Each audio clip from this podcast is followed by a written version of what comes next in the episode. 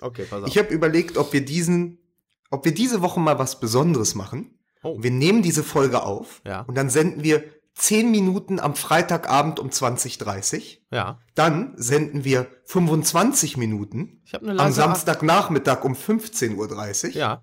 Dann noch ein bisschen, so fünf Minuten. Ja. Das sind so die Top 5 Minuten Ja. des Podcasts, die kommen dann Samstagabend. Ja. Dann senden wir Sonntagmittag. Ich habe eine leise Ahnung, worauf du hinaus willst. Ja. Und am Montagabend, für die ganz harten Orten, senden wir noch mal ein Best-of. Das finde ich gut. Und das alles, und Ja. das alles wird gesponsert von Beefy Ja. als Salami-Podcast. Ja. Und das machen wir alles zur Geldvermehrung und um mal nah an den Fan ranzukommen. Was haltet ihr davon? Also zwei Sachen sind ganz wichtig. Während wir das aufnehmen, werfe ich auf jeden Fall mit Tennisbällen und Klorollen. Und wenn es der Beefy-Podcast ist, dann müssen wir das alles aus der Badewanne rausmachen. Ne? Wir können es aber auch so machen, dass wir ähm, von Minute 5 äh, bis Minute 55 der Sky-Podcast sind. Ja. Und vorher und hinterher in den fünf Minuten sind wir nur im Eurosport-Player zu erreichen. Aber und, und jede, jede zweite Podcast hört man nix. Ja, top. So, Okay. ich finde, das, so machen wir es. Ja. Und jetzt fangen wir einfach mal an. Okay. Musik bitte.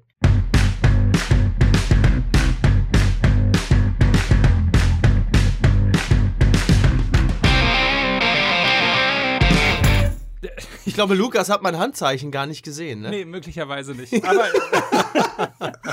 aber nichtsdestotrotz, Freunde der Sonne, herzlich willkommen. Hier ist äh, Fußball MML, der Sky Podcast in seiner 26. Ausgabe in dieser Saison. Ich glaube jedenfalls, es ist die 26. Ausgabe. Wenn wir falsch liegen, werden wir es schon in drei Minuten wieder auf Twitter erfahren haben.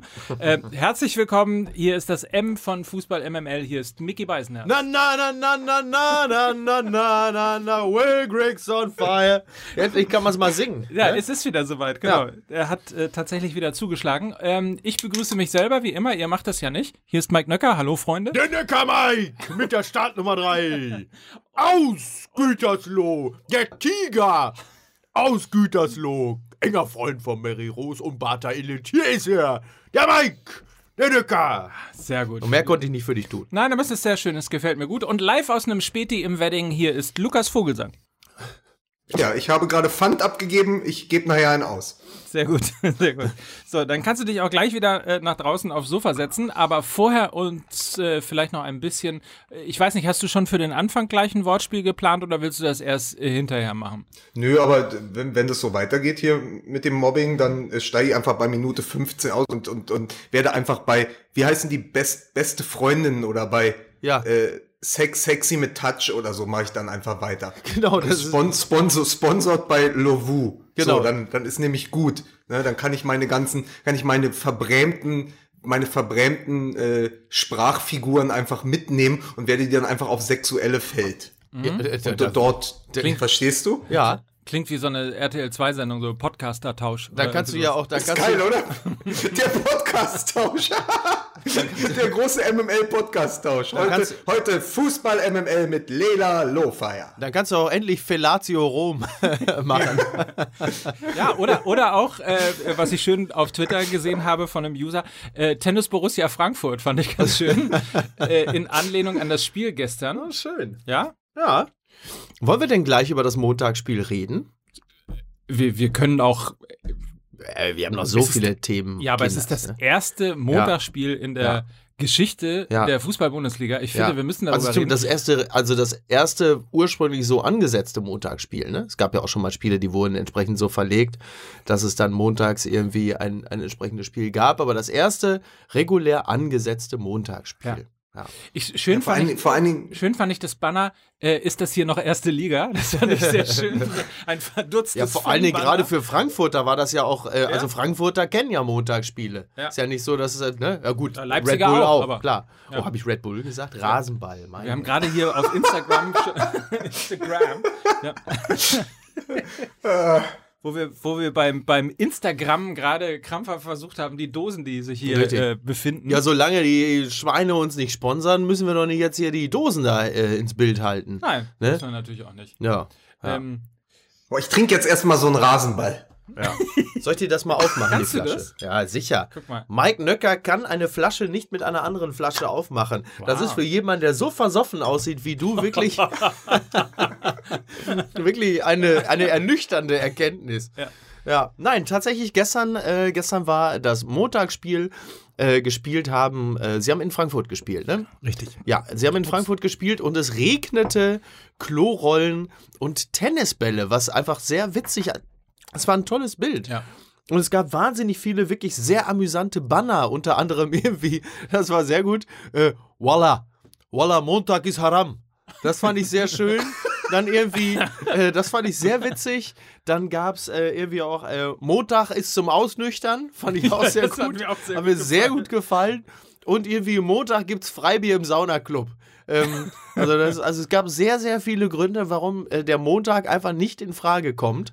Ja. Und äh, das hat mir, fand ich sehr, sehr amüsant. Also es, ähm, ich meine, die Frankfurter Fans, die mag ich im Grunde genommen äh, seit dem Pokalfinale 2006, als die Bayern gegen Frankfurt gespielt haben, ich im Olympiastadion war. Und da habe ich schon gedacht, gute Truppe irgendwie. Also seitdem mag ich die und sie haben auch gestern wieder bewiesen, dass so ein Protest gegen ein Montagsspiel äh, am besten in die Hände der Frankfurter Fans gehört. Also hat mir, hat mir gut gefallen. Naja, und man muss ja auch tatsächlich mal dazu sagen, ähm, ich bin ja ein Freund von tatsächlich auch mal politischen Aussagen in Sportveranstaltungen. Das war jetzt ein sportpolitische, äh, eine sportpolitische Aussage und in, tatsächlich sind äh, auf alle, auf allen Ebenen alle zu loben. Also sowohl Eintracht Frankfurt äh, als auch natürlich die Fanszene äh, von Eintracht Frankfurt, die einfach in Abstimmung sich extrem genau an das auch gehalten haben, was sie abgesprochen haben. Die fünf Minuten äh, vorher, Türen gehen auf, Tore gehen auf, die Fans kommen raus. Zack, nach fünf Minuten Stadionsprecher, jetzt gehen alle wieder zurück, sind auch alle wieder zurückgegangen. Äh, also das alles in allem ist wirklich eine, eine ganz lobenswerte, große äh, Demonstration in ja, Hand in Hand zwischen Verein und, und Fanszene.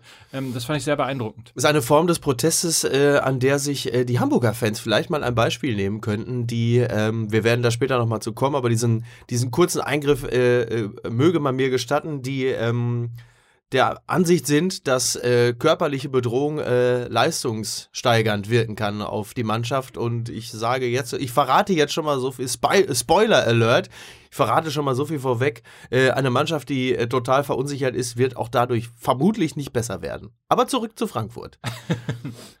Aber war Oli Oliver Kahn war doch der Einzige, der vor war, dass nur Tennisbälle geflogen sind, oder?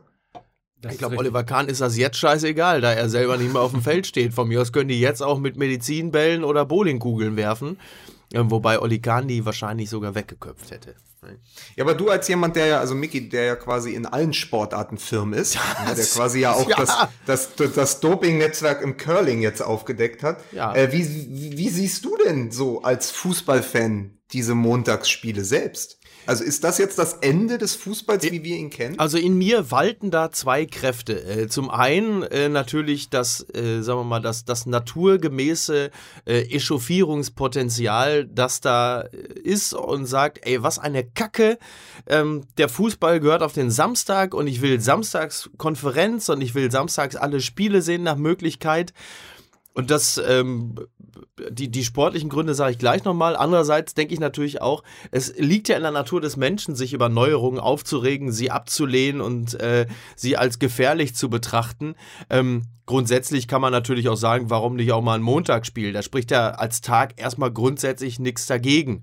Ähm, das Einzige, was ich ein bisschen sehe, ist, dass es natürlich, ich will jetzt nicht gleich von Wettbewerbsverzerrung sprechen, aber es ist natürlich schon immer eine andere Situation, montags ähm, zu spielen, wenn alle anderen die, die Spiele schon hinter sich haben, auf die Tabelle zu blicken, dann entsteht natürlich grundsätzlich auch immer eine ganz andere Ausgangssituation. Ich meine, es gibt ja auch Gründe dafür, warum die letzten beiden Spieltage grundsätzlich, warum alle Spiele gleichzeitig sind. Du hast natürlich automatisch als Verein gehst du anders in ein Spiel, wenn du schon weißt, scheiße, äh, die anderen haben alle schon, also sagen wir mal beispielsweise Abstiegskampf, wenn du einfach weißt, okay, die anderen haben alle gewonnen, wir müssen jetzt unbedingt, wenn du, ähm, wenn du, wenn du in der Meisterschaft oben schon irgendwie ein sicheres Punktepolster hast, ähm, gehst du vielleicht auch anders in ein Spiel rein, weil du sagst, wir müssen nicht unbedingt, also eine gewisse Form der Wettbewerbsverzerrung entsteht natürlich automatisch, wenn du nicht zeitgleich mit den anderen Mannschaften spielst. Also aus rein sportlichen Wettbewerbsgründen spricht natürlich vieles dafür, einfach die Spiele zeitgleich anzupfeifen. So. Interessant,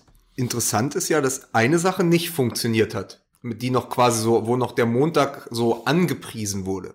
Dass quasi die Leipziger, die ja Donnerstag in der Europa League vor achteinhalb Zuschauern gespielt haben in Neapel, Ja. dass die mehr Zeit hatten, sich zu regenerieren und deshalb so ein Montagsspiel vielleicht gar nicht schlecht ist, um dort ausweichen zu können, rein vom, vom, vom, von, für die Spieltagsplaner. Was ja im jetzt, Übrigen auch Jetzt hat die Mannschaft, die sich aber regenerieren konnte, tatsächlich trotzdem nichts davon gehabt, hat auswärts 2-1 verloren. Also so richtig scheint es dann auch nicht zu funktionieren. Aber es ist, man muss fairerweise auch in die ganze Diskussion mit einwerfen, weil natürlich sofort immer äh, das, das Geld der schnöde Marmon quasi vorgeschoben wird, ne? aus der Tasche des kleinen Mannes direkt ähm, in die Kasse der äh, DFL. Ähm, es ist natürlich auch so gewesen, dass tatsächlich in, in, insbesondere in der Phase, in der Mannschaften wie Augsburg, Freiburg und so weiter und so fort äh, Euroleague gespielt haben, da, dass die Forderung tatsächlich nach Montagsspielen auch aus den Vereinen herausgekommen ist. Ja, ja. Ja, gut, also auch, ähm, das wird jetzt vielleicht den einen oder anderen schockieren. Auch der ein oder andere Fußballverein ist durchaus an Geld interessiert. Nein. Ne? Also, Nenn mir einen. Nenn mir einen. na gut, wir sind ja Anhänger des kleinen Arbeitervereins aus Dortmund. Da geht das natürlich, da gehen die Uhren noch ein bisschen anders. So, da da, da Ja, ist nämlich nur Da, echte da, wird, Liebe. da, So, wird da die, ist echte da Liebe. wird die Dorade noch mit bloßen Händen gefangen und selbst zubereitet. So, das hat die Dortmund. genau, aber und zwar äh, am Dortmunder Hafen. Ne, In Dortmund Hafen wird die Do- Dortmund-Ems-Kanal. im Dortmund-Ems-Kanal wird die Dorade gefangen von Aki Watzke persönlich. So, mit So. der Hand. Ja. Ne? Aber hat die, hat, hat die Dorade am Dortmunder Hafen auch drei Augen, wie der Bei den Simpsons, Atomfisch bei den Simpsons? davon ist, davon ist zwingend auszugehen. Ich merke schon, ich muss wirklich mal anfangen, hier Simpsons zu gucken. Ja. Ach, du hast wirklich, ach mein Gott. Ja, ich- ey, entschuldigt. Manchmal, manchmal bin ich einfach nur noch mürbe. Manchmal bin ich nur noch mürbe. ähm, ja, also Montagsspiele, ja, nein. Ich äh, denke auch, wir werden das nicht entscheiden. Ähm, es ist ja in Spanien so, da ist ja im Grunde genommen das ja noch weiter filetiert, wo wir gerade bei der, also im Grunde genommen ist der Spieltag wie eine Dorade filetiert. Ne? Ohne, Ja. äh, ohne Wirbelsäule. So. Also von daher, was das angeht, da sind wir ja in Deutschland ja äh, noch in paradiesischen Zuständen, ähm, aber neigen natürlich wie für den Deutschen üblich dazu, äh, das alles natürlich komplett zu äh, skandalisieren und, und äh, die gute alte Zeit äh, quasi uns zurückzuwünschen. Vermutlich geht es nicht anders, keine Ahnung, Fragezeichen. Also Interessanterweise übrigens äh, ist äh, der neue TV-Vertrag ja in England verhandelt worden. Ähm, wieder mit der Aufteilung äh, British Telecom und Sky UK. ja, Und äh, man hat nach diesem äh, absoluten Rekorddeal beim letzten Mal vor vier Jahren oder drei Jahren ähm, tatsächlich diesmal weniger eingenommen und versucht jetzt in der Premier League, so wie ich gelesen habe, äh, mit Ach und Krach und irgendwie das Ganze noch so zu filetieren, dass man möglicherweise, um die restlichen Milliarden wieder reinzuholen, äh, noch ein kleines Paket an Amazon verkaufen kann. ach Mensch, Ja. Ähm, das wäre ja schön. ja, aber es ist, zeigt natürlich irgendwie zwei Gefahren. Auf der einen Seite das, wovor schon immer gewarnt worden ist, dass man plötzlich irgendwie äh, mit sieben Receivern und fünf Karten und drei Plattformen irgendwie versuchen muss, alle Spiele, alle Tore zu sehen. Äh, und auf der anderen Seite ist ja die Tatsache, dass der, dass, dass die Erlöse zurückgehen, äh, ja zumindest mal ein kleiner Wink äh, mit dem mit dem Zaunfall. Wir haben da ja auch schon über etwas leerere Stadien beim DFB-Pokal beispielsweise unter der Woche geredet, äh, etc. etc. Also so, so ganz mega überdrehen lässt sich ganz offensichtlich, und das ist das Schöne, dieses Thema Fußball äh, dann doch nicht. Und vielleicht ist das ja mal so ein erstes. Und wir reden hier über die Premier League, die Ja. an Attraktionen ja nun eindeutig reicher ist als die Bundesliga. Richtig. Ähm. Aber es ist doch, es ist doch interessant, dass zum Beispiel in Italien, wo wir gerade schon bei Neapel waren, der Ruf nach noch mehr Kommerz, noch mehr Geld, noch mehr Partizipation der Vereine, noch, noch mehr Verdienst so groß ist, dass die ja jetzt probiert haben, quasi als neuen Verbandschef oder für die Liga quasi den äh, spanischen Ligachef abzuwerben. Ja. Für viele Millionen, was nur dazu geführt hat, dass der in Spanien jetzt noch mehr Geld verdient, weil der eben die äh, spanische Liga sehr reich gemacht hat und die Italiener sich erhofft haben, wenn sie den quasi verpflichten, dann werden sie auch so reich wie die Spanier. Verstehst du? so, also das, ist, das scheint ja ein gesamteuropäisches Ding zu sein. Da ist ja die Bundesliga gar nicht, gar nicht ausgenommen. Es ist ja nur, dass wir sagen, dass wir wieder dann sagen, dann kriegen wir ja englische Verhältnisse, ne? Dann So. haben die den quasi so als Pep Guardiola der Vermarktung quasi. Genau. Äh, ja, okay. Interessant. Interessant. Naja. Ja. Aber du musst natürlich auch eine monetäres, entsprechende. monetäres Tiki-Taka, verstehst du? Ja, aber du musst natürlich auch schon ein entsprechendes Produkt haben, ne? Sonst kannst du es nicht vermarkten. So. Also, würde ich jetzt mal sagen. Aber ähm, also lass uns äh, zumindest den, den Strich drunter ziehen. Wir haben das erste Montagsspiel äh, erlebt. Das nächste steht auch gleich an. Äh, de- deine, deine, unsere Freunde von Borussia Dortmund müssen Oh. ran. Ähm, so dementsprechend wird uns dieser, dieser Protest möglicherweise auch zu Recht noch ein bisschen begleiten. Ja. Wie gesagt, was ich allerdings irgendwie wirklich beeindruckend und toll fand, äh, war, dass das einfach total friedlich, abgesprochen, choreografiert ähm, über die Bühne gegangen ist und ich glaube, die, die, äh, die Message an sich ist sehr deutlich äh, angekommen und ich habe auch das Gefühl, dass eben weil das so friedlich choreografiert über die Bühne gegangen ist, kommt so eine Message auch sehr deutlich an und deutlicher möglicherweise als durch Krawalle, Randale und so weiter, was ja alles befürchtet worden ist. Na, sagen wir mal so, wenn die Frankfurt-Fans wie damals in, in der Abstiegssaison wieder über den Zaun geklettert wären und eine 3D-Kamera für 80.000 Euro zerschmettert hätten. 800.000. 800.000 sogar. Danke. Danke, Micky. Nein, aber so erster Auftritt, pass auf. Wir, wir, wollen, wir fordern hier was ein, zack, direkt erstmal die Technik zerstören. Ja, ähm, also ich glaube, dass Mike da, Mike da recht hat, ähm, dass das, glaube ich, nur so zu kämpfen ist, um auch ein Zeichen zu setzen, weil sonst eben genau das passiert, dass sich ja dann quasi, sowas geht ja immer von den Ultras aus und dass sich dann quasi der Restfan, ja, oder der andere Fan dann eher abwendet und sagt, pass auf, so richtig vertreten die ja uns auch nicht, wenn da jetzt schon wieder der Block brennt. Also deswegen war Frankfurt, glaube ich, ein ganz gutes Beispiel, wie man es machen sollte. Ja, das war übrigens damals wirklich eine beispiellos schlaue Aktion. Eine 800.000 Euro äh, teure Kamera zu zerstören, in der man erstmal von weitem auf die Kamera zugeht, auf die Linse, um sie dann zu zerstören. Ähm, das war dann, sag mal, die Täterermittlung war in diesem Falle jetzt nicht besonders schwierig. Aber so hat äh, Wolfgang Lippert doch Wetten das moderiert. Jetzt lass doch mal Wolfgang Lippert den Lippi in Ruhe. Den, Unser Lippi. also, äh, den, also das darf Oh, jetzt nicht. ist es euer Lippi. Unser Boah, ey, Lippi. euch darf, ey, da, da sperrt man euch einmal mit wenig Sauerstoff in diese OMR-Kabine Ja. und dann Ja. kommt so ein Mist bei raus. Aber- durch, hat er nicht damals in der Tür. hat er nicht damals in der Doku auch gesagt, ich war nie euer Lippi? Ach so. Wolfgang Lippert, der Carsten Speck des Ostens. Hat man Das hat ihr, Trapattoni auch mal gesagt. Ich war nie euer Lippi. Ja, se- selbstverständlich. mein Gott, Alter, ich bin schon wieder kurz vorm Gehirnschlag. Kurze, Ähm, kurze Frage, äh, kurze Frage, äh, und zwar von, von Arif äh, Babai Mehr, ich hoffe, ich habe das richtig ausgesprochen, ob du nämlich in deine Gartenlaube, in die Gartenlaube deines Bruders jetzt darfst nach dem Spiel. ähm, Oder jetzt für immer verboten. ja, also es ist ja, es ist ja so, es ist ja so, dass ich ja ähm, grundsätzlich, das wird den einen oder anderen überraschen, äh, nicht für die Leistung von Borussia Dortmund ähm, originär verantwortlich bin. Das heißt, ich habe nicht, Nicht? mit auf dem Platz gestanden. Ähm, schwierig, schwierig wäre es, also ich war nicht dabei. Also beim 6 zu 1 der Dortmunder, beim Hinspiel, Ja. stand ich neben meinem Bruder und habe es genossen, Ja. wie dieser baumlange Mann in sich zusammenfiel. Das muss ich sagen, das habe ich genossen. Das hat er mir auch angesehen. Daraufhin habe ich also Verbannung. So, Ja. jetzt bei dem Wenn du 1-0. gewusst hättest, dass das damals der Turning Point für diese Supersaison ist, Ja, da hättest du halt die Häme gespart. Halt die Schnauze. Weil danach haben sie nämlich gespielt, als hättest du mit auf dem Platz gestanden. Ja. genau. Äh, leider ja. Naja, und, und das 1-0 der Dortmund habe ich jetzt nicht mitbekommen. Ähm, aber mein Bruder weiß natürlich, dass ich das genossen habe wie guten Wein und das, obwohl ich vom Wein nichts verstehe.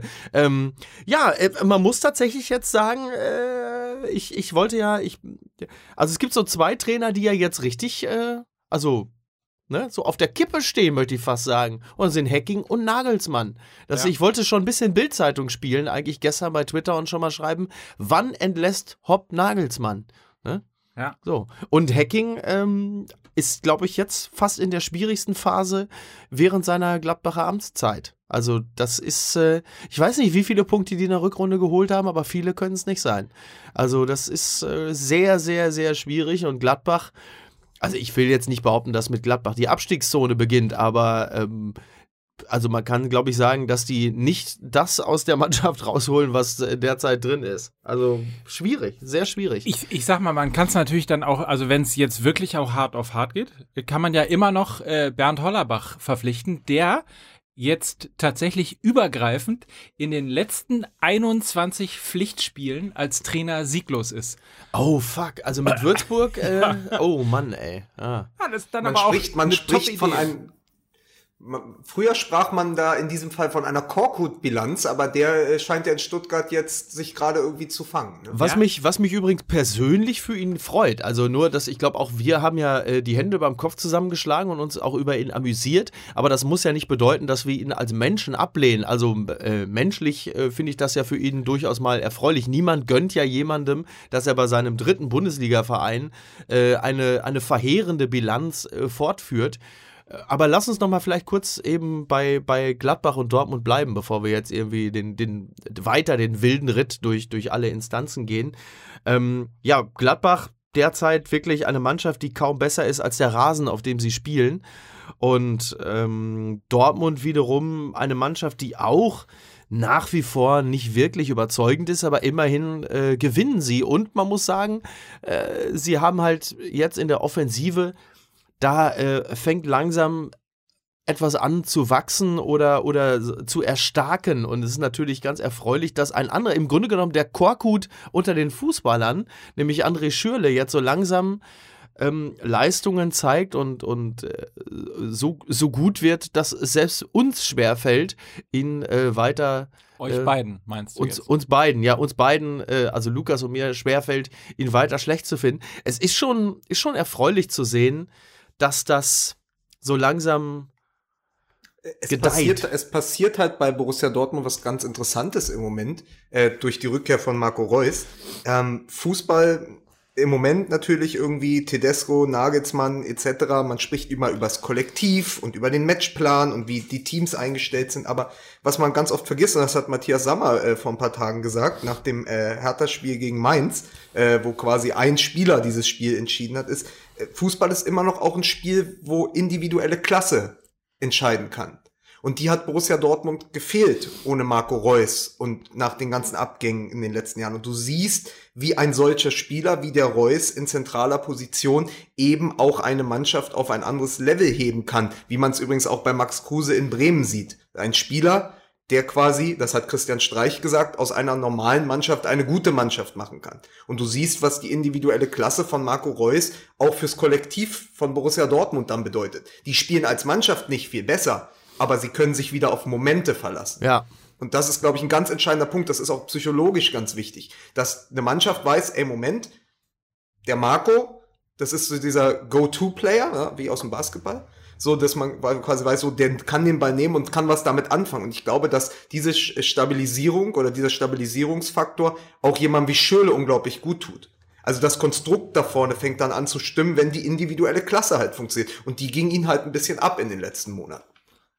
Ja, absolut. Also das, das äh, ist so, ähm, das gilt ja in gewisser Hinsicht ja zum Beispiel auch für Frankfurt, wenn auf einer anderen Position mit Kevin Prince Boateng, wo auch wirklich sich sehr viel um den dreht, wenngleich da natürlich das, das körperbetonte Spiel ähm, der, der, äh, das Zentrum allen, allen Gelingens ist. Ähm, übrigens auch da wieder ein Spieler, den sich der zum Beispiel der HSV wünschen würde, was äh, die Mentalität und äh, das Vorangehen angeht, aber das vielleicht nochmal später. Ähm, was bei Borussia Dortmund aber immer noch nach wie vor der Fall ist, ist, dass natürlich die, die spielerische Klasse, die Spielphilosophie, die Spielidee in dem Sinne ja nicht wirklich erkennbar ist. Und man kann jetzt auch nicht sagen, oh, da ist jetzt da merkt man aber, da ist jetzt ein ganz anderer Wind drin. Die sind natürlich nicht mehr so verunsichert, wie sie es unter Bosch gewesen sind. Das ist jetzt nicht mehr der totale Hühnerhaufen, aber es ist jetzt auch nicht so ähm, wie in den Tucheljahren, wo man sagt, guck dir diese, guck dir diese taktische Flexibilität an, ähm, dieses dieses, äh, dies, dieser Spielwitz, das ist natürlich nicht da und es gibt jetzt nicht wenige Fans, äh, die jetzt schon sagen, okay, äh, sie gewinnen jetzt, scheiße, hoffentlich gewinnen sie nicht zu viel, sonst kriegen wir den Stöger im Sommer nicht los. Also, Also, ich wollte gerade sagen, äh, das ist halt eine, eine Stöger-Mannschaft plus Marco Reus, ne? ja. Aber, aber äh, vi- vielleicht lass uns mal darüber reden. Ich meine, wir haben schon so oft über Borussia Dortmund geredet, aber dieser Punkt äh, mit Peter Stöger ist ein sehr interessanter, zumal dann, wenn man auch noch jemanden wie äh, Taifun äh, Korkut dazu nimmt, äh, sich die Bilanz gerade angesprochen von Bernd Hollerbach an, anhört. Und da frage ich mich manchmal, erinnert, dass wir in der letzten Saison auch mal über so Themen wie äh, Trainer, Scouting und ähnliches gesprochen haben. Ich, fra ich frage mich manchmal, äh, warum sich Trainer immer in eine solche Situation bringen, dass sie quasi äh, mit Hurra anfangen. Äh, dann aber sozusagen auf ihrem Höhepunkt nicht abtreten wollen. Also nimm mal Bruno Labbadia beispielsweise. Dem wird immer nachgesagt, Er hat dass auf er den jedem, Höhepunkt gewartet. ja, aber das, dass er, der hat, nein, nein, das stimmt ja nicht. Also dem wird immer nachgesagt, dass er in der Lage ist, äh, eine Mannschaft so heiß zu machen, Ja. dass er sie ähm, aus der, aus der Abstiegsnot rausholt Ja. und dann auch relativ auf einem hohen Niveau äh, dann innerhalb der, der Liga stabilisieren kann. Mhm. Aber ihm wird auch nachgesagt, dass so dieser, dieser Effekt nach anderthalb Jahren so verfliegt. Ja, und, das und ist die ja Frage, erklärbar, ne? und die Frage ist, warum sich solche Trainer darauf nicht spezialisieren und warum, warum man als Verein Ja. immer dieser Situation erliegt, dass man dann nicht sagen kann, wie jetzt auch bei Borussia Dortmund, äh, ja, aber äh, natürlich ist jetzt äh, Stöger unser erster Ansprechpartner, ähm, weil wie wollen wir ihn denn, äh, Ja, ja, ne? klar. er hat noch nicht Startrekord und, und Ja. so weiter und so fort. Ja. Und da frage ich mich immer auch bei, bei Taifun Korkut, wir haben darüber geredet, dass, dass, dass diese Situation und die Reaktion darauf, irgendwie ihn zu holen, die falsche ist. Vielleicht haben wir uns aber an einem Punkt geirrt, nämlich in dem, dass er für diese drei Monate in der Lage ist, diese Mannschaft einfach total heiß zu reden. Absolut, ja. So, und sie total bis in die Haarspitzen zu motivieren Ja. und das Letzte rauszuholen. Nur dieser Effekt, der äh, verpufft natürlich irgendwann. Ja klar. Es ist ja wie bei Aktien, ne? Du glaubst halt, also warum die Trainer nicht abtreten, ist ja klar, weil das ist, Uah, um Gottes Willen, schmeiße ich schon das Mikro um. Ich habe mich selber so heiß geredet, dass Ja. ich hier das Mikro umschmeiße. Ähm, das, du gehst ja davon aus, dass das immer so weitergeht. Du selber kannst dich ja auch nicht objektiv beurteilen. Du glaubst, das kriegst du immer wieder weiter so hin. Tatsache gibt es einfach Trainer wie zum Beispiel Labadia und da gab es natürlich speziell in den 90ern, gab es halt Typen wie Jörg Berger und Co.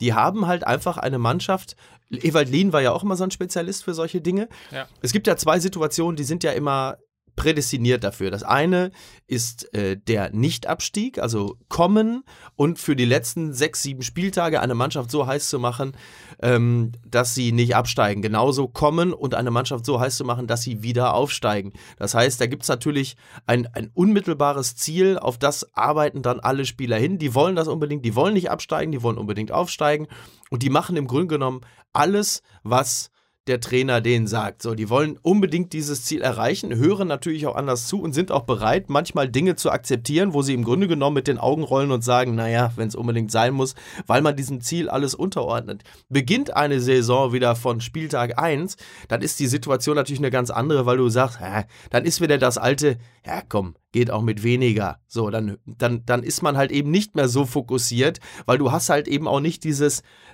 ähm, jetzt wird es ein bisschen pathetisch, dieses Damoklesschwert über dir hängen, egal, entweder Nicht-Aufstieg oder Abstieg, ähm, dass du dann irgendwann auch sagst, ja komm jetzt, äh, dann überprüfst du plötzlich das, was der Trainer dir sagt, auch mal wieder, klopfst du wieder ein bisschen mehr ab auf das, was es eigentlich ist und das ist natürlich nicht selten einfach auch sehr viel Geschwafel. So, und das ähm, ist natürlich ohne diese, also ohne diesen engen Tunnel, ähm, den du hast, weil du halt eben dieses eine Ziel unbedingt erreichen willst, äh, wird es dann auch ein bisschen schwieriger und deswegen verpuffen solche Reden. Also du, es gibt ja mal Situationen, äh, wo man auch schon mal die Trainer in der Kabine erlebt hat. Ähm, was sie dann da so sagen, da wo man, was dann in der Sportschau wiederholt wird, wo man sagt, jetzt guckt euch mal diesen Trainer an, was der denn in der Kabine gesagt hat und das ist beeindruckend, dass man da sagt, wow, was der da für eine Rede hält, das ist ja wie die Schlussszene von 300 oder so. Wenn du dann aber dir vorstellst, das passiert an jedem Spieltag so. Dann denkst du natürlich spätestens an Spieltag 3, gucken die Spieler sich alle während der Rede an, äh, tauschen Blicke aus und denken sich, Alter, äh, sag Ja. mal.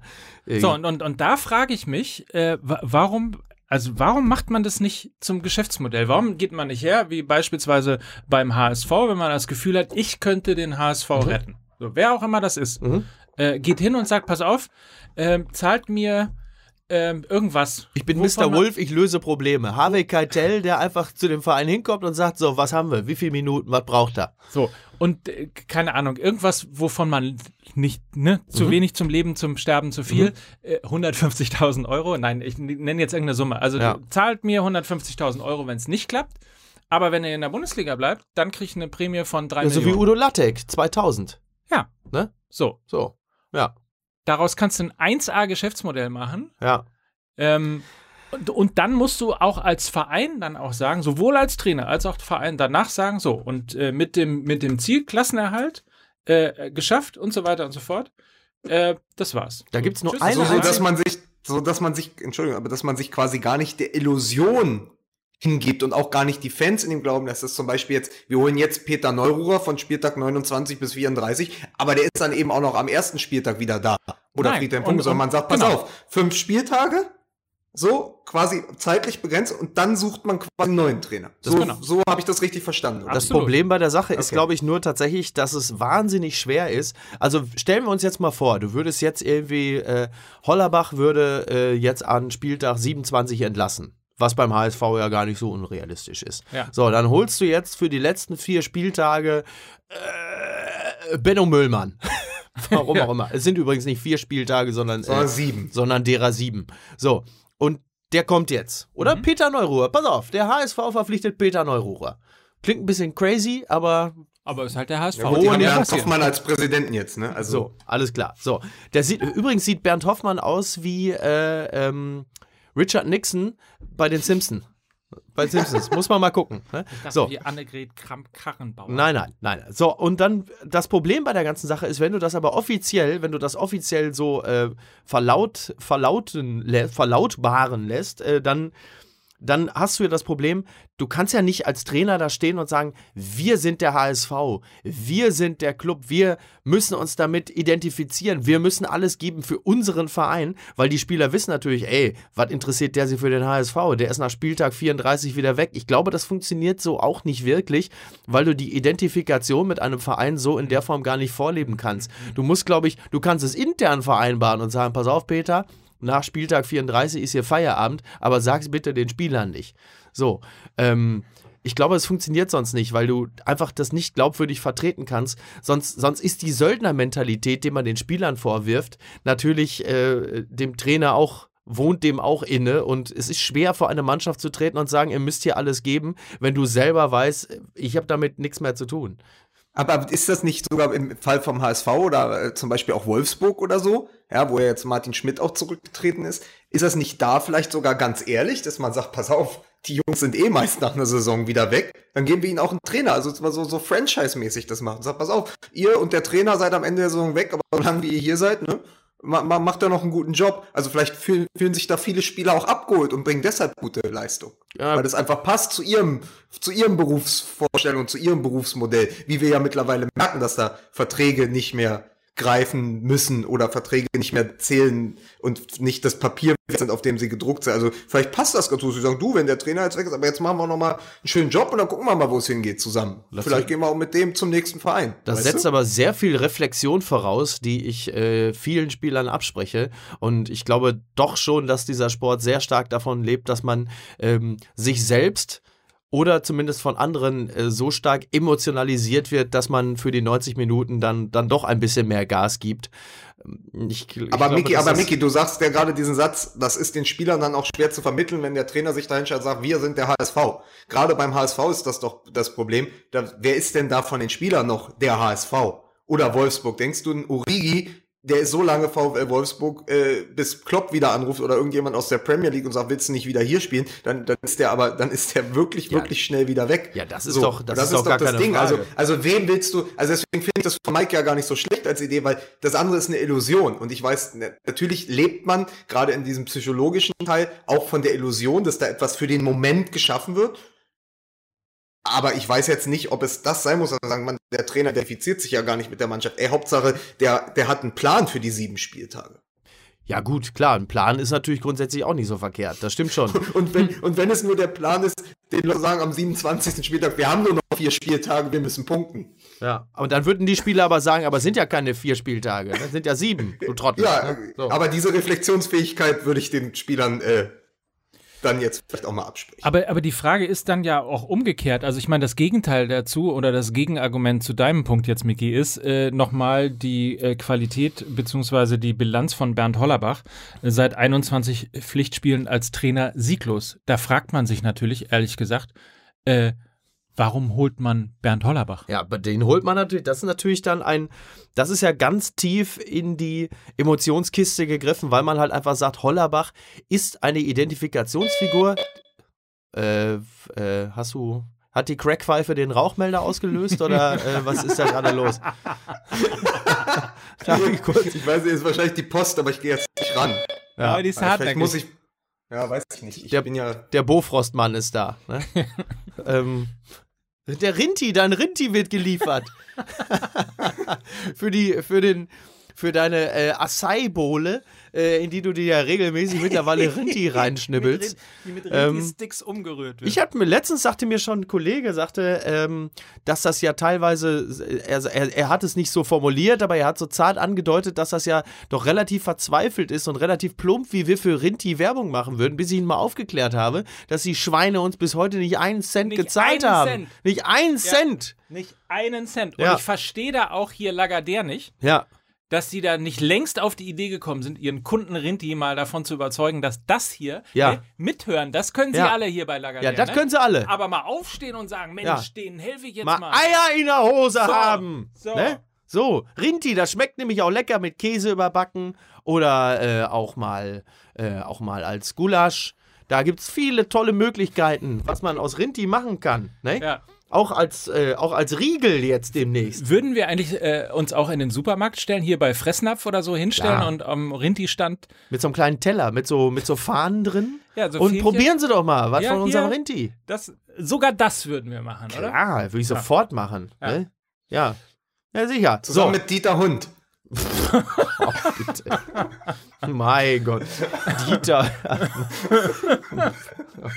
So, jetzt aber mal zurück. Ja, also nein, also beim HSV ist das natürlich, vielleicht ist das tatsächlich auch mittlerweile äh, so ein bisschen wie bei so einer, wie bei so einer Beziehung, die im Grunde genommen schon kaputt ist, wie bei so einer zerrütteten Ehe, dass man jetzt äh, sich versucht nochmal zu erinnern an die Zeit, wie schön es war und greift jetzt verzweifelt in jede Kiste, die da noch ist. Also Hollerbach als Trainer, dass man sagt, Mensch, das war doch eine schöne Zeit als Spieler, so, da ist noch so, man versucht das an Emotionen rauszukitzeln, was noch da war, genauso Bernd Hoffmann, wo man sagt, Mensch, war doch eine schöne Zeit damals, den machen wir jetzt wieder zum Präsidenten. Also du siehst, auf allen Ebenen ist da wahnsinnig viel äh, Verzweiflung, dass sie jetzt nicht noch Carsten Behron als Stürmer verpflichten, ist eigentlich alles.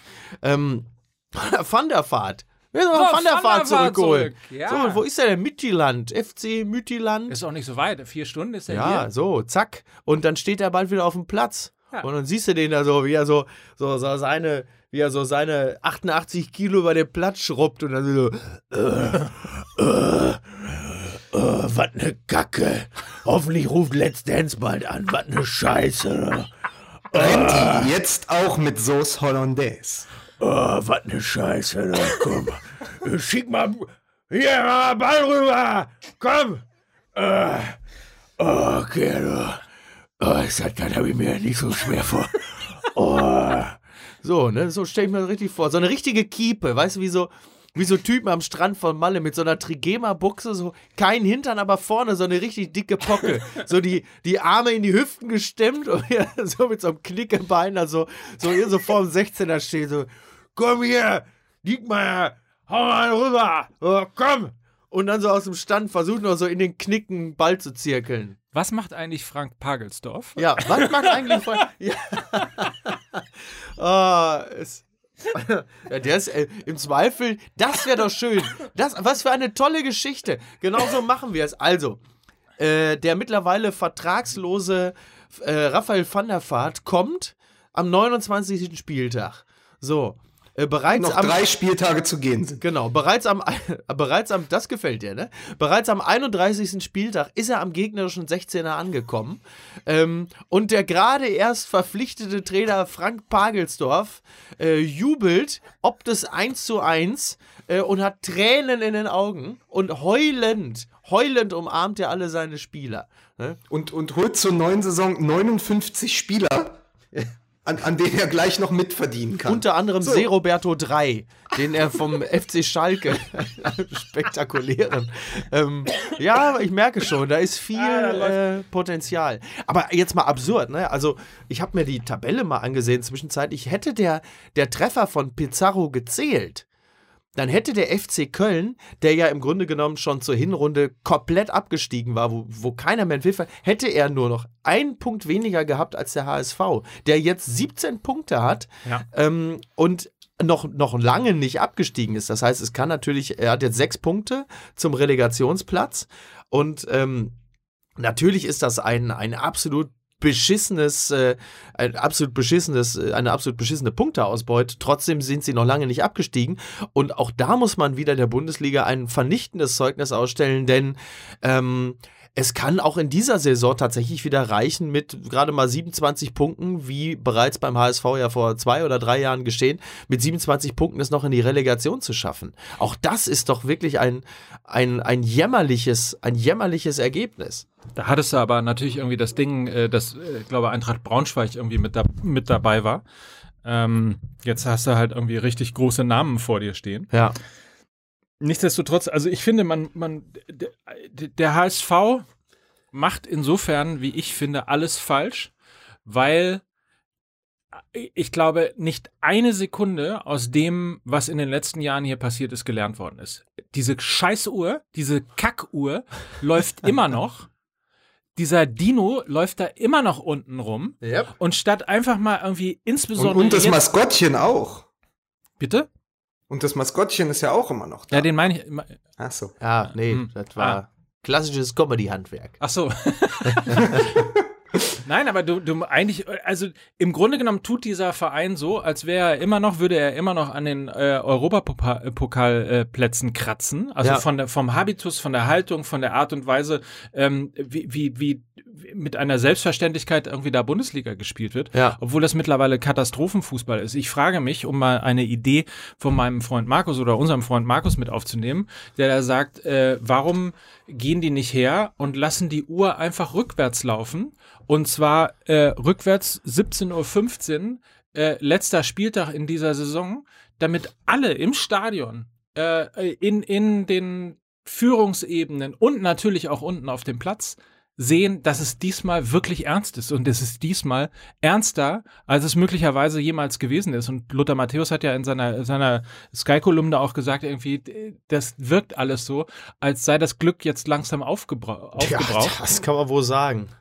Und, und das verstehe ich also nicht, dass, dass man die Haltung nicht, nicht ändert. Also, dass man, dass man nicht wirklich wie ein Mann dahinter steht, dann hast du wieder diese furchtbaren Szenen, musst irgendwie äh, mit, mit Platzsturm äh, gegen den Platzsturm kämpfen und so weiter. Und ich, und ich habe tatsächlich auch das Gefühl, ähm, ich will nicht sagen, dass ich die, dass ich die Fans verstehen kann.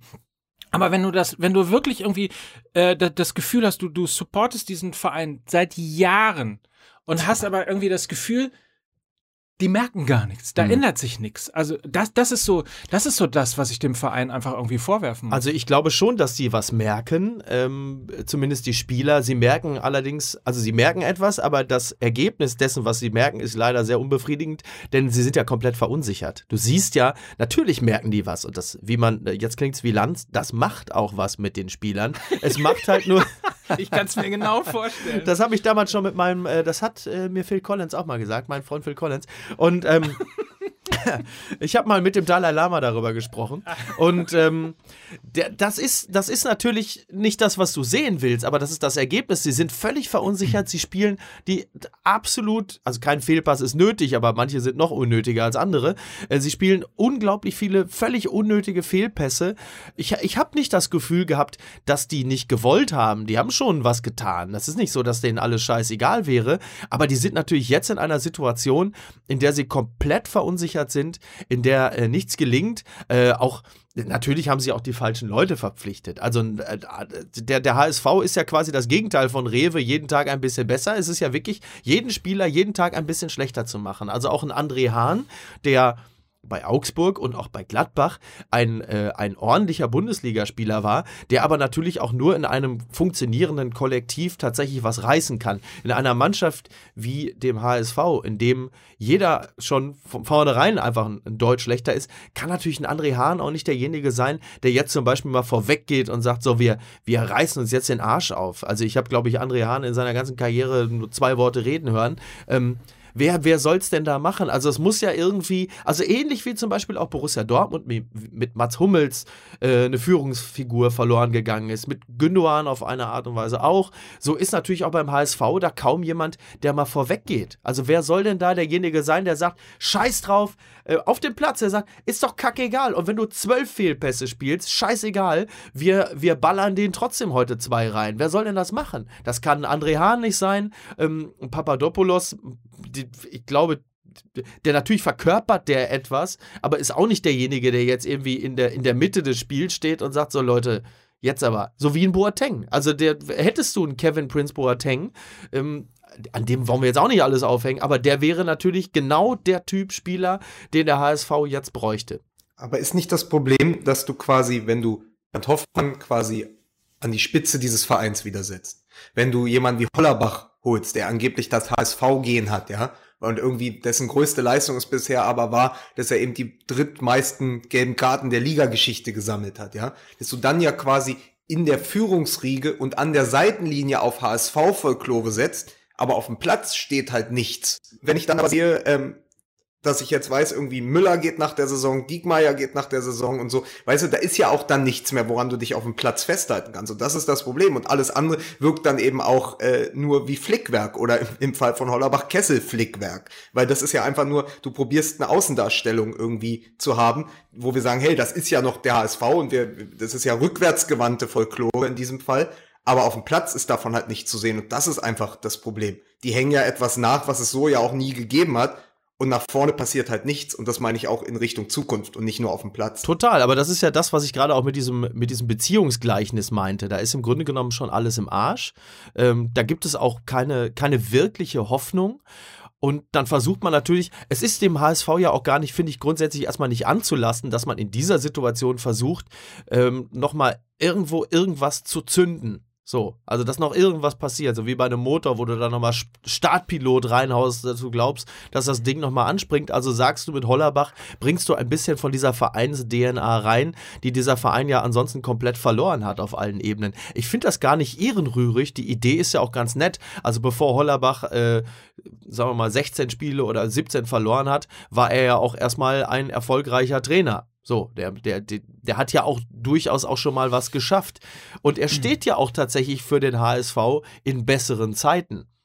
Aber äh, das kommt halt nicht von selbst. Und das, das das ist mir aber zu viel Romantik, ehrlich gesagt. Das ist, und, aber und davon lebt der Fußball ja, ja auch. Das ist ja auch schön, dass er davon lebt, aber äh, das ist mir zu viel Romantik in einer solchen Situation und zu wenig Professionalität.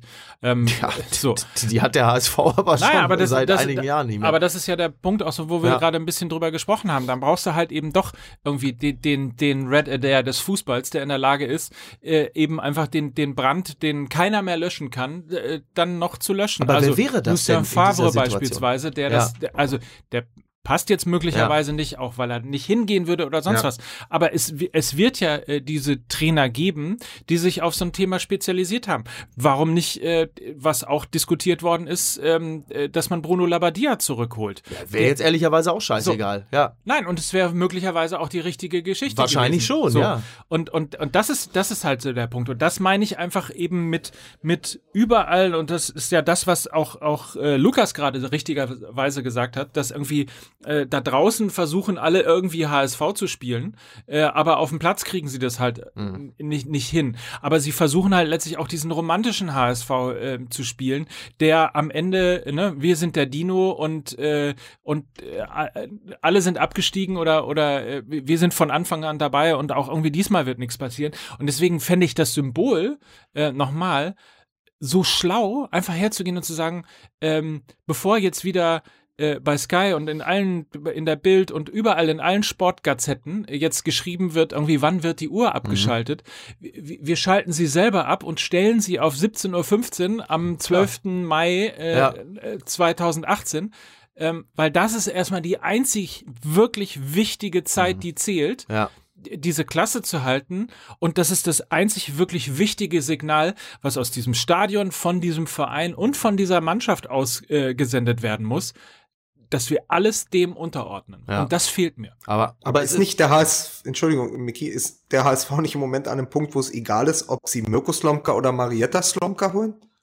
Also das, das, das ist doch das Problem. Also ich weiß, wir machen Gedankenspiele, Lucien Favre, äh, Bruno Labbadia, es ist, es, es scheint ja egal zu sein. Ich hatte gedacht tatsächlich, dass sowas wie der Hollerbach vielleicht sogar funktioniert, ja. Du holst dir quasi so eine Reminiszenz an Felix Magath. Ich hatte es ja, der auch Mann, gedacht. Der, der quasi schon seine eigen, sein eigenes Paket, seinen eigenen Sack Medizinbälle dabei hat, ja, und dann eben fünf gelbe Karten noch der, aus der Coachingzone schafft zu holen, weil er irgendwie den vierten Offiziellen abgrätscht. Wenn das dann auch nicht funktioniert, ja, dann sind dir, glaube ich, auch äh, als Verantwortliche in so einem Verein irgendwann gehen dir dann auch die paar Ideen, die du dann überhaupt hattest, dann irgendwie aus. Also wenn man mal irgendwie sich jetzt mal in Jens Todd hineinversetzt, ja. Ja, aber man Ähm. muss es, man muss es vielleicht auch einfach, also du wirst natürlich auf, auf diesen Topf auch keinen Deckel kriegen, aber wahrscheinlich ist die Antwort ähm, doch viel leichter, äh, wenn du, also wenn du innerhalb des Vereins, und zwar auch ganz oben, äh, nur so Listen hast, warum soll das denn auf dem Platz anders sein? Also das ist doch,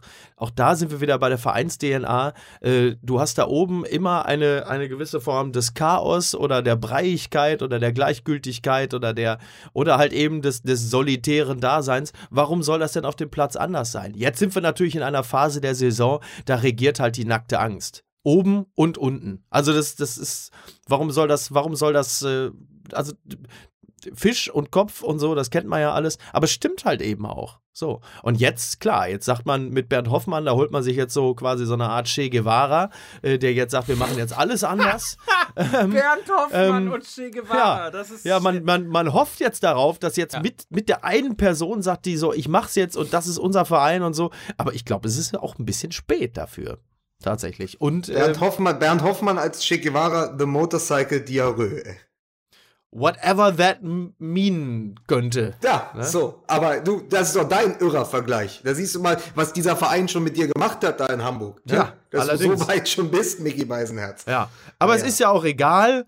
Ähm, vielleicht äh, kümmern wir uns auch noch mal um anderen Vereine. Den HSV werden auch wir heute äh, nicht retten. wahrscheinlich äh, Ja, die Frage, nicht retten. wa- was, wie rettet sich der VfL Wolfsburg? Ja. Außer auf den, außer auf den HSV und den ersten FC Köln zu setzen und dann zu gucken, dass man eventuell noch die Relegation schafft. Ja, das Da- ist ja da auch die sieht's ja große- auch finster aus. Die könnten vielleicht eine Uhr im Stadion. Die fahren nach Hamburg. Die fahren nach Hamburg. Also ich- bauen die Uhr ab. Ich hätte ja schon mal, ich Programmieren hätte, sie um. ich hätte ja schon mal einen kleinen Tipp für den äh, VfL Wolfsburg. Vielleicht einfach äh, die elf Spieler vom Platz nehmen und die elf Affen, äh, die sie, was denn? Was denn? Wir haben doch gar nicht. Und einfach mal, einfach mal so, ich sag jetzt mal, ich sag mal als Wort Test, einfach nur mal als Test elf Affen auf den Platz stellen und gucken, äh, vielleicht äh, schaffen die ja mehr als ein Unentschieden, zum Beispiel. Ne? Ich weiß nicht, wie ich hier auf Affen, es könnte, also Ja, nein. na, also ein Versuch. Ja, es wäre ein Versuch. Nicht? Es Ja. ist auf jeden Fall äh, ganz schön viel Geld in jedem Fall äh, investiert worden in Wolfsburg. Allerdings nicht erst, nicht erst in diesem Jahr. Ja, Das, und das ist komisch, weil, weil eigentlich ist es ja auch, und auch da wieder eine Top-Truppe. ja, allerdings. Es ist wirklich eine gute Truppe. Ja. Und irgendwie hast du aber das Gefühl, hm, Ja, weil es halt einfach Wolfsburg ist. Weil es Wolfsburg ist. Ja, es ist. äh, Niemand möchte in Wolfsburg wohnen. Äh, jeder möchte. Das Problem ist bei Wolfsburg, das hört sich alles toll an, wenn du den Vertrag unterschreibst. Du kriegst eine Menge Geld, aber bereits in Woche zwei merkst du, du wohnst in Wolfsburg. Das ist einfach nicht schön. Und ich komme aus Kassel-Brauxel. Ja? So, ähm, da möchtest du nicht wohnen, da möchtest du nicht sein und du möchtest auch, das ist, und jetzt, also Wolfsburg im Februar. Also ich glaube, die Monate, man darf auch wirklich nicht vergessen, was, äh, was eine Stadt in Kombination vielleicht mit schönem Wetter äh, noch so aus einem Menschen rausholen kann. Aber irgendwo die Monate ganz grob, Oktober bis März in Wolfsburg, niemand kann von einem Menschen verlangen, dass er da auch nur ansatzweise positive Gedanken oder sowas wie Enthusiasmus aus sich rausholt. Das darf man nicht. Und da sagt auch mein Freund, der Philosoph Wolfram Eilenberger, hat nämlich mal das sehr schön gesagt. Der hat gesagt, Wolfsburg ist Kacke. So. Aber dann, wenn das deine These ist, Micky Beisenherz, dass, dass Wolfsburg nur deshalb äh, im Ja. Moment gerade so schlecht ist, weil, weil man in Wolfsburg nicht wohnen will, Ja. dann frage ich dich, warum es diese Saison so gut in Augsburg läuft. Aber Augsburg ist doch eine schöne Stadt. Die Fuggerstadt Augsburg mit Wolfsburg zu vergleichen, du tickst wohl nicht richtig. Ja, Hast du mal, bist du mal mit der, bist du mal mit dem ICE gefahren? Hast du, hast du in Wolfsburg, hast du in Wolfsburg gehalten im November? Hast du dir das mal angeguckt? Ich wusste, du bist so schön Du simpel. kannst doch die Wahrheit nicht vertragen. Ja, ich hab den Code Red befohlen. nee, Moment mal. Sorry. Völlig, völlig falsch. Ähm, nein, also Augsburg mit Wolfsburg, also das ist doch wohl nicht zu fassen. Was muss man denn jetzt sich für Sachen haben? Die Fuggerstadt Augsburg. So, li- lieber Augsburger, Entschuldigung, ich wollte einfach nur mal Mickey Beisenherz pro provozieren. Eine Impertinenz. Also, Hat geklappt. ja. So. Miki, du sagtest ja gerade, dass quasi die Leute nicht oder die Spieler nicht gerne in Wolfsburg wohnen. Und viele von denen wohnen ja dann in Braunschweig. Und ich glaube tatsächlich, wenn Braunschweig schon zum Sehnsuchtsort wird, dann ist die zweite Liga nicht mehr weit. Das- Aber ich glaube, da ist schon das Problem. Dass, es geht ja auch um ein Mindset. Ja. Ja. Und dort auf dem flachen Land. Äh, und ich glaube, deswegen schließe ich mich da quasi deiner Interpretation auch an. Äh, Ich glaube, dass das viel mit dem Standort dann zu tun hat, weil es einfach schwierig ist, äh, schwierig ist, da ein vernünftiges Mindset aufzubauen. Und dann geht's eben wieder um Mentalität. Und die ist ja in dieser Mannschaft, also spielerisch stehen die, finde ich, sind die über jeden Zweifel haben, was die einzelnen Spieler können. Ja. Wenn man nur mal an äh, Yunus Mali und die Davi denkt und so. Aber es ist dann, was natürlich auf dem Platz ist, ist, ist dann immer wieder, dass man Woche für Woche auch enttäuscht ist und denkt, ey, da müsste doch viel mehr passieren beim VfL Wolfsburg. Ja, aber es ist, ist genau das, was du sagst mit dem Mindset. Es ist halt ähm, schwer. Also ich glaube, man darf wirklich nicht vergessen, dass da, dass diese Dinge einfach ganz wichtige, entscheidende Elemente sind. Das ist die Stadt, in der du lebst. Das ist, die Identifikation. Klar, die Fußballer, das ist ja, wir reden ja nicht über die 70er. ähm, das ist gar keine Frage. Aber es ist schon auch da wieder ein bisschen so, dass, dass das Gefühl für einen Verein. Und da ist es schon was anderes, ob du jetzt in Dortmund bist, was als Stadt jetzt auch nicht gerade prachtvoll ist, ist jetzt auch nicht äh, Venedig, ähm, oder ob du in München bist, wo man einfach wo, wo du diese Vereinskultur lebst. Und Wolfsburg ist einfach anders. Da ist, klar, natürlich triffst du in Wolfsburg auch auf viele begeisterte Fans und die sind Fans ihres Vereins und sind bestimmt auch nette Menschen. Aber es ist halt ein Unterschied, ob du bei einem Verein spielst, der nicht nur hinter vorgehaltener Hand auch ein wenig das Spielzeug eines Konzerns ist. Und wenn du durch Wolfsburg gehst, dann kannst du auch keinen anderen Eindruck haben, weil alles irgendwie aussieht, als bewegst du dich permanent nur auf dem, auf dem Werksgelände. Ähm, das ist einfach so. Mickey Beisenherz, du musst oft öfter in Sportsendungen eingeladen werden. Ich finde irgendwie äh, seit seit Jahren, seit Kevin de Bruyne weg ist, ähm, wird im, im bei Sky 90 im Doppelpass bei Von Torra darüber philosophiert und nachgedacht, was wohl im System Wolfsburg Ja. irgendwie schieflaufen könnte, woran es liegt. Mickey Beisenherz, die Stadt ist Kacke. Ja, ist aber, manchmal ist das doch so einfach. Also seitdem die Spieler äh, nicht mehr in Berlin wohnen dürfen, ähm, haben sie auch wirklich den, den letzten Rest Spaß an dem Club verloren. Ne? Ja, Mike, So. guckse. So, wie Du kommen wir kannst die Wahrheit doch, nicht dann würde ich vertragen. gern hinten, dann würde ich gern hinten raus noch ein Fass aufmachen. ja, Fass? Ja? Nach diesem Spieltag ja. Gomez, Wagner oder Nils Petersen. Nur, dass wir immer mal wieder über die, die, die, die Stürmer in Deutschland sprechen und wen ihr quasi Mit zur WM Stand nehmen würdet? heute mit zur WM nehmen würdet. Also was, was, ich- was ich ganz äh, interessant fand und auch irgendwie ganz schön war ja das, das Interview mit Mario Gomez in der Welt. Ähm, da sagte er, äh, ich glaube, das Interview war von Samstag. Ich glaube Samstag oder Freitag. Was sagt er? Freitag. Wolfsburg ist kacke, ich bin froh, dass ich da weg bin. So ungefähr. Nein, er sagte, er sagte etwas äh, zum Thema, ob Jogi Löw, äh, ob er in Kontakt mit Jogi Löw steht. Das tut er gerade nicht. Aber er sagt, das ist auch gar nicht so wichtig, also weil Jogi Löw seine Qualitäten kennt. Und die Qualitäten sind, er weiß immer genau, wo der Ball hinkommt. Und das, das nächste Spiel nach diesem Interview hat ja relativ deutlich gezeigt, dass das auch genau so ist. Denn genau da, wo der Ball dann hinkam, auch etwas überraschend, weil so war es ja eigentlich nicht geplant nach dem Freistoß, ähm, stand Gomez und hat den Ball reingemacht. Also er hat schon sehr deutlich gezeigt, warum es sinnvoll ist, ihn mit zur WM zu nehmen. Also, und Da ich kann glaube, aber Gomez, dann kann aber Gomez froh sein, dass er nicht gestern Abend in Frankfurt war und dann gewesen ist, wo die ganzen Bälle hinkamen. Das wäre sehr schmerzhaft geworden. Ja, es geht ja schon auch noch um Fußball, ne? Ach so, ja, gut. Ne? Ja. Dann haben wir ja trotzdem noch den Zweikampf quasi Gomez-Wagner und dann den Außenseiter in Freiburg Nils Petersen. Ja, erstmal schön, dass man überhaupt diese Optionen hat. ne? und nicht Paulo Rink äh, nochmal ne? oder Van der Vaart äh, einbürgert. Ne? Kannst du nochmal, wie macht Van der Vaart in der. Oh, ist halt eine. Hoffentlich rufen die vom Dschungelcamp bald an. Ne? Mit der Kiepe. Ist, Ähm, das, ist das die Stimme hier, hier mit, mit Hass gekocht? Achso. Wer war das denn nochmal? Irgendeine Radiokomödie, oder? Er ist mit Hass gekocht. Ah, ne? Das ist ja hier auch so ein Radio. Ja, also, äh, das lässt sich ja jetzt natürlich auch nicht entscheiden, aber Jürgen Löw ist ja eine treue Seele.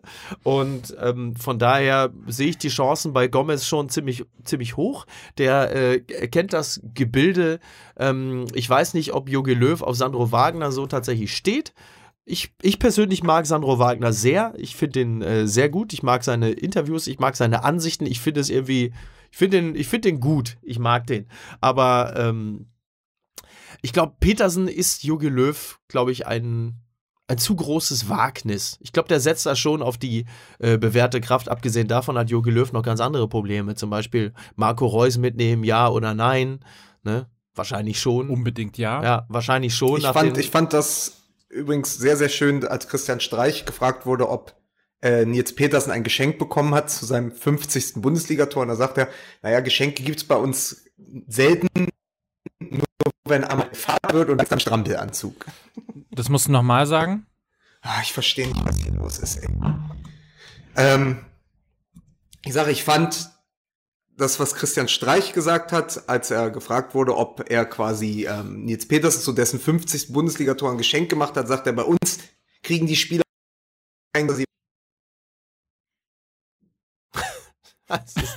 Okay, das lassen wir jetzt einfach so. Das muss man jetzt den Hörern noch mal kurz sagen. Äh, Lukas hat seit einiger Zeit, aber das ist wahrscheinlich auch altersbedingt, also verstärkte äh, ähm, ja, über, über Leitungsprobleme. Verstärkte Leitungsprobleme ist wahrscheinlich altersbedingt. Und äh, wir haben Lukas gebeten, seinen Gag oder das Zitat von äh, Christian Streich nochmal zu wiederholen. Und so wie es jetzt, also es ist nicht besser angekommen, ne? Nee. Ich verstehe es halt. Ich, ich habe ein anderes Internet, es liegt dann am Mikro, ich habe keinen Bock mehr. Alter. So, jetzt haben wir, guck mal, jetzt haben wir, jetzt haben wir, jetzt macht Lukas quasi den Beisenherz am Ende der Folge, ne? So. So. Und zwar aber echt und authentisch. Ja. Ne? Der ist jetzt im Grunde genommen so, ja, wie soll man das sagen? Also, so, so sauer hat man zuletzt äh, wen erlebt? Kinder, es, es tut mir leid, ihr, ihr hört mich einfach nicht mehr, oder was? Doch, Doch. wir hören dich Jetzt- noch. wir doch, hören doch, dich doch. noch. Was ich noch sagen wollte, schöne Grüße nach Hannover.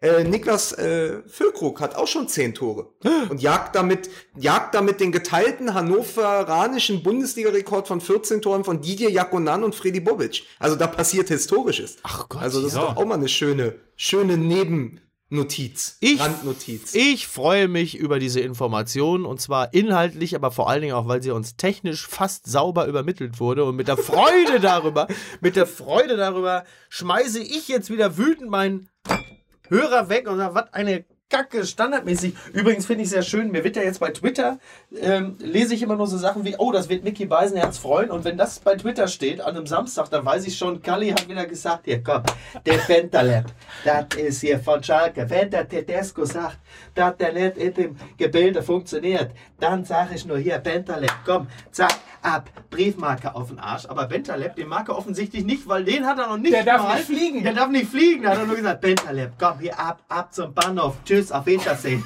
So, der Bentaleb, das ist für mich sogar schon Rassismus. Dass der Bentaleb, was ist das, Algerier? Was ist der für ein Landsmann? Dass er den. Dass der an, auf einer Kalmund No-Fly-List ist. Ja, das Oh, scheiße alleine, ne? Kannst du hier mit Lukas ganz schön weiter Lückentext machen. Was ist? Wir haben andere Sachen zu tun. Wir haben wichtigere Sachen zu tun. So ein bisschen po Podcast-Glücksrad. Wirklich, Ich, ich ne? kaufe ein E. Ja. Ich nehme das ernst. Bauen Sie Wortspiele an diesen, in diese Lücken, müssen Sie Wortspiele Ihrer Wahl einfügen. Ich nehme das Ernstl. Das ist, das ist wie so ein Panini-Album mit Lukas. Da klebst du quasi im Grunde genommen deine eigenen Gags jetzt demnächst ein. In die Lücken. Das ist eine Marktlücke. So sieht's nämlich aus. So. Das eigentlich mal erzählt? Äh, jetzt muss ich doch noch mal kurz hier stehen bleiben. Warum Olli Wurm, äh, der, dessen, also der macht ja Köln sammelt Köln, Deutschland sammelt Deutschland, guter Freund von uns, Olli Wurm mit den Panini-Alben. Warum das im Osten nicht funktioniert hat? Ne, weil die anderen, die Alben so, dass man einklebt und so, hat ja alles super. Nur im Ja. Osten nicht. In Leipzig sammelt Leipzig. Hat gar nicht funktioniert. Weil? Weil er hat natürlich nicht bedacht, dass diese Panini-Albenkultur ähm, natürlich im Osten überhaupt nicht, die gab's gar nicht. Und jetzt versucht man einem Ossi zu erklären, ähm, wie so ein Panini-Album funktioniert. Dann hat er wirklich, da hat er mal so gefragt und dann sagte so ein Typ aus und was ist das jetzt hier? So, glaube ich, so ein Album hier für, für 4,99 und dann ist auch nichts drin. Ja, du musst das ja selber, du musst die Tüten kaufen, das eigentlich. Da muss ich noch mal extra, muss ich noch da Tüten kaufen, dass ich dort die ganzen Bilder einklebe für 100 Euro. Und der war stinksauer. Der, und dann hat Olli Wurm erst mal begriffen, äh, was das eigentlich für, ein, für, ein, für eine Abzocke ist, diese Panini-Alben, verstehst du? Also Da wir wünschen erst. Olli Wurm natürlich weiterhin sehr viel Glück mit dieser Form, mit dieser in Deutschland, Westdeutschland, mit dieser in Westdeutschland. Ach, mach doch was über die. Ja. Muss jetzt auf, auf Klo. Äh, Flugzeug oder, oder, oder Bahnhof? Ah, Flugsteig A40, der Learjet geht. Komm. So, Ja. Mickey Beisenherz kann nämlich noch fliegen. Lukas Vogelsang? Nochmal abschließend, falls du mich noch hörst. Ja. Äh, der HSV, also die Mannschaft, darf ja unter Hollerbach auch nicht mehr fliegen zu den Auswärtsspielen. Da wird ja auch mit dem Zug gefahren. Da hat die Bild nämlich noch Titel zu schlecht fürs Flugzeug. So. In diesem Sinne wünsche ich dir eine schöne Woche. Ja, vielen Dank. Auf Es hat bald. Spaß gemacht. Bis bald. Tschüss. Ciao.